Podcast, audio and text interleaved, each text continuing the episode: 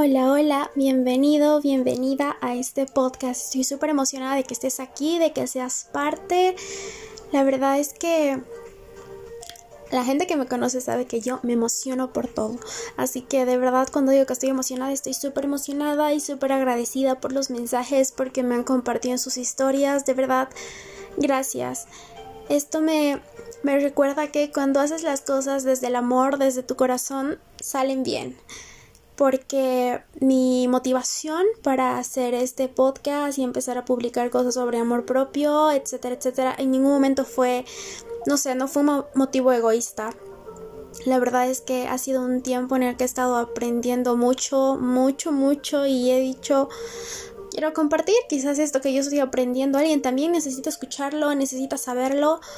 Así que como lo decía en el primer episodio, las personas que tienen que escucharlo y saberlo lo van a escuchar. Y es así como funcionan las cosas. Así que gracias. Quiero darte las gracias por estar aquí y por ser parte.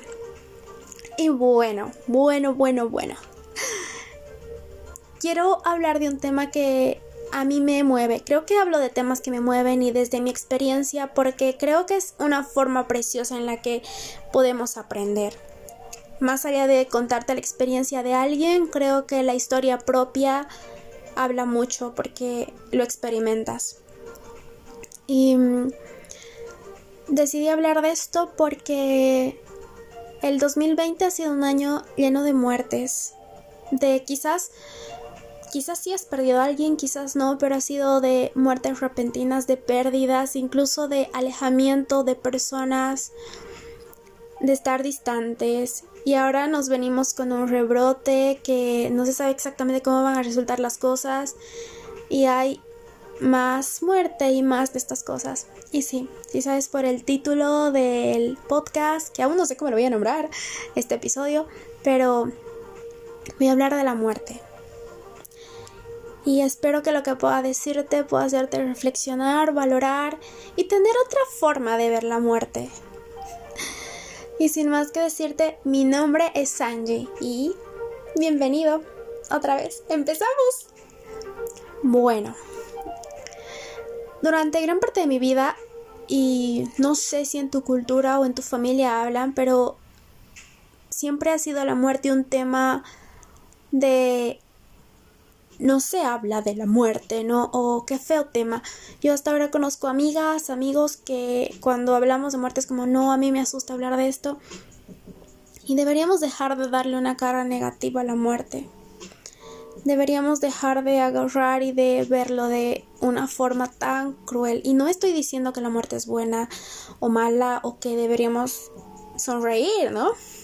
Aunque hay culturas que creen que la muerte es algo así. Pero bueno, y no quiero sonar ya también muy positivista de la muerte y que quizás tú pienses, ¿has perdido a alguien? Pues sí. Así que desde ahí te voy a contar, desde mi pérdida más grande. La verdad es que en mi familia siempre ha habido una cosa con la muerte medio extraña, porque se han muerto muchas personas que amábamos. La muerte que más ha marcado mi vida y después de casi 10 años Todavía la marca ha sido la de mi hermano, así que voy a contarte eso. Cristian era mi hermano y nos criamos juntos desde que él nació, que yo tenía dos años porque era mi menor con dos años, y yo recuerdo mi vida junto a él. Si tienes hermanos, hermanas menores, sabes que que comparten peleas, juegos. Yo recuerdo que con él nos íbamos, teníamos unos amigos de barrio y nos íbamos a manejar bici. Yo era súper lenta en la bici, todos volaban y él me esperaba. Yo recuerdo que que íbamos a molestar a las vacas. en esos, o sea, yo recuerdo mi vida junto a él. De hecho, las fotos cuando yo era niña son con Cristian, todas están donde está él. También él siempre estuvo en los cumpleaños. Me mueve mucho hablar de él, así que quizás escuches mi voz un poquito diferente. Y bueno, Cristian, yo recuerdo que eh, cuando estábamos solos, nos poníamos canciones de Daddy Yankee y cantábamos saltando en la cama. Sabes que somos de calle. si eres de esa época también la conoces esa canción. Bueno, yo era una niña. Y siempre era así. Yo lo recuerdo en el colegio, yo lo esperaba, yo recuerdo que él me defendía. Recuerdo que peleábamos también.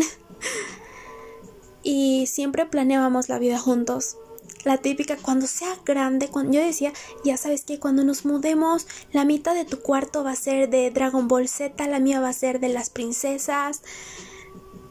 Y siempre era así, siempre pensábamos en cuando seamos grandes, ¿sabes qué? Vamos a, tú vas a estudiar esto, yo esto, vamos a hacer esto y el otro. Jugábamos con Barbies. Y todas esas cosas. Algo que las navidades siempre me recuerdan es que fechas antes de Navidad, nosotros cantábamos villancicos frente al pesebre. Nosotros ensayábamos desde octubre, creo, cuando escuchábamos que estaba cerca la Navidad, cantábamos y beben y beben los peces en el río. o esas campanas de Belén y cantábamos y nos hacíamos super cantores y en Navidad siempre cantábamos al pesebre y cantábamos ahí nuestro show. Y al día siguiente de Navidad estrenábamos nuestros regalos. Recuerdo que un día nos regalaron monopatines de él era un azul, de mí era un rosado y al día siguiente estuvimos tanto en el monopatín que lo arruinamos. Cristian era así. Era una relación de hermanos. Cuando cuando él tenía nueve años, yo recuerdo que la historia es un poco más complicada, pero te la estoy intentando hacer simple para que puedas entender. Cuando yo tenía 12, espera, bueno, tenía 12, él tenía 9. Bueno, era su mayor como que, mi menor como con 3 años, creo aproximadamente. Y estoy haciendo mal cálculos. El punto es que cuando yo tenía 12, él tenía 9. Un día estábamos con mi mamá y recuerdo que mm, al día siguiente despertamos y nos llamaron por teléfono y nos dijeron, Cristian ha muerto. Mi vida sentí que, sentí que ahí terminó tenía 12, no, no, no era tampoco una adulta o ni una adolescente, pero mi corazón se partió. Recuerdo que los médicos dijeron que murió por un paro cardíaco porque tenía un problema en el corazón, que ya lo sabíamos, pero se suponía que a sus 18 era algo que se iba a arreglar. Entonces cuando Cristian murió, yo sentí que él se llevó una parte de mí, una parte de mí que hasta ahora no, no ha vuelto a mí. Que hasta ahora, hasta ahora, después de que han pasado un montón de años, todavía lo recuerdo. De hecho, cada, cada cumpleaños yo siempre le publico una foto y le digo feliz cumpleaños. Porque creo que eso sentimos cuando alguien se va de nuestras vidas, alguien que amamos. Sentimos que se lleva una parte de nosotros y esa parte no regresa. Y la muerte es eso. Creo que esto es lo primero que te quiero transmitir. Las personas cuando se van de nuestra vida, en realidad la gente cuando llega a nuestra vida ocupa un lugar, así sea un lugar súper chiquito, ¿sabes?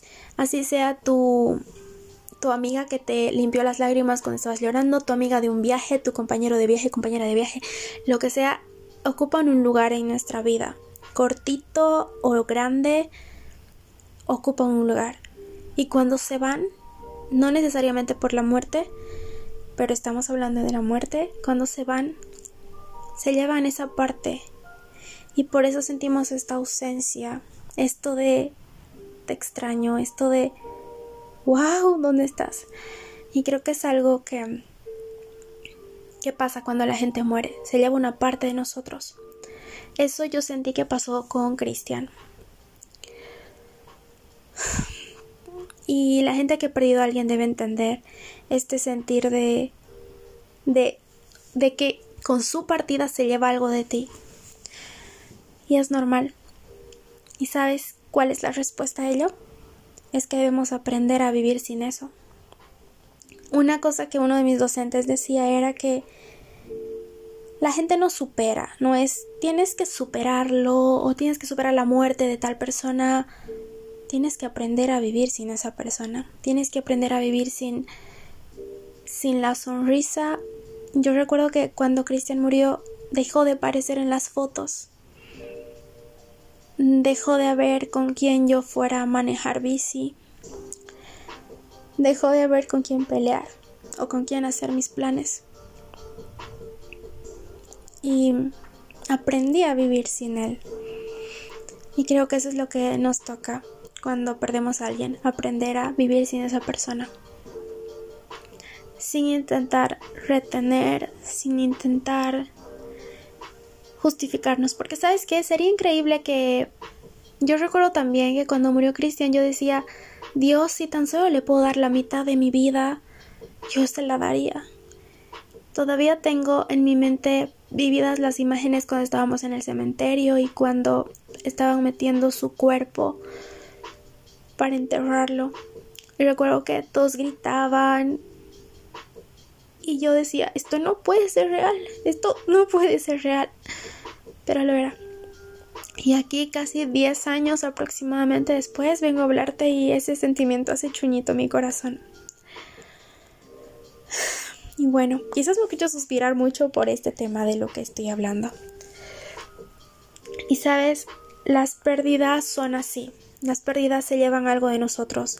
Las pérdidas nos mueven. Y es así la muerte. Y a veces no logramos entender o queremos, tenemos esto de quizás si hubiera hecho algo, si hubiera eh, no sé, llevado a tal persona al médico, si hubiera hecho esto, los hubiera o sentirte culpable por, por lo que no hiciste, por lo que hiciste, por las peleas. Y te quiero decir que no. hiciste lo mejor que pudiste, incluso en esa relación. Y que la muerte, según mi perspectiva, y me encantaría que reflexiones en esta perspectiva, es una trascendencia la gente en realidad nunca muere, solo se va a otro plano. A otro plano en el que no podemos tocarlos, pero sí podemos sentirlos. No sé si te ha pasado que a veces sientes a alguien. Yo a veces siento a Cristian. Suena loca, ¿no? Pero lo siento. Y, y quiero decirte que, que la muerte es algo natural, como la vida, como el nacer. Y es algo que deberíamos hablarlo no para atraerla, porque a veces creemos que si hablamos de muerte vamos a traer la muerte. No. De hecho, una parte de mi cabeza dice, no hables de muerte. Pero yo sentía mucho hacer este podcast sobre este tema y hablar de Cristian. Sino que cuando si hablamos de muerte, normalizamos la muerte porque es algo normal en la vida. Y más que normalizarla, también la aceptamos, ¿no? La aceptamos de que en su momento va a llegar y mientras vamos a disfrutar de la gente que amamos, de la gente que está cerca, de la gente que nos alegra el corazón, acumulando momentos, acumulando momentos felices, momentos que nos saquen una sonrisa, momentos de amor. Y si nos ponemos a pensar de que algún día las personas que amamos, la persona que queremos mucho en nuestra vida, va a morir o tú vas a morir, dejas de darle importancia a cosas como peleas insignificantes de, oh Dios mío, le dio like a tal foto, ¿no? Por ejemplo, se me ocurrió ese ejemplo. O la comida está fría. o el hecho de, ay, mi mamá le chismeó esto a tal persona, ¿no? o cosas así que no tienen significado y a veces son súper pasajeras. Le, damos, le dejamos de dar importancia a esas cosas y empezamos a disfrutar disfrutar, disfrutar, disfrutar de la persona que está a tu lado, a tu lado, no sé si suena bien esa palabra, pero bueno, de la persona que está ahí, de los momentos. Y sin recordar netamente la muerte y lo traumático. Yo ahorita, después de mucho tiempo, recordé cómo fue lo del cementerio, porque la verdad es que lo que yo recuerdo de Cristian generalmente son nuestras idas en bicicleta y cuando me hacía ver Dragon Ball Z. Y la gente que me conoce sabe que a mí no me gusta el anime ni nada de esas cosas. Pero quiero invitarte a que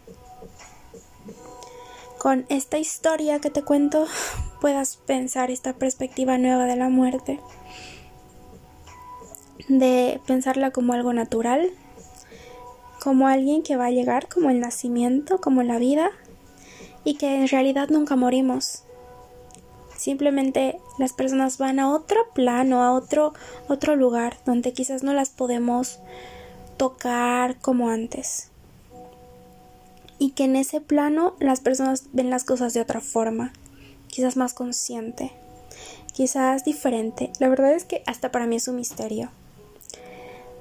Pero también creo que ahí vuelves a casa, porque en realidad somos almas habitando un cuerpo. Así que bueno, en este podcast yo quería hablarte de la muerte y quería hablarte de Cristian, el niño a quien yo extraño mucho. La gente muy cercana a mí sabe de quién hablo, pero ahora tú te conviertes en cercano o cercana al escucharme hablar sobre este tema. En fin, me encantaría saber cómo has superado tu pérdida o qué piensas de la muerte y esas cosas. Y de esta nueva perspectiva que vengo a invitarte a que la ves. en fin. La verdad es que hablar de esto me movió mucho el corazón. Me puse así como sensible. Y también quería decirte que hay ejercicios prácticos que puedes hacer para, para sentirte en paz, como escribir cartas a tus muertos, en realidad es súper liberador hacer eso. Recordar desde el amor, recordar los momentos y sé que a ratitos duele, pero decir, uff, gracias por este momento. Y valorar, valorar la vida, valorar este plano, valorar este instante que tienes. En fin, quería compartirte esto. Gracias por escuchar. Te mando un abrazote a la distancia. Estoy súper emocionada, súper feliz de compartir estas cosas contigo y que puedas ser parte, ya parte de este mundo loco, parte de mi caos que yo vengo a compartirlo por acá. Y ojalá te sea útil. Sin más que decirte, nos vemos en el próximo episodio. Bye.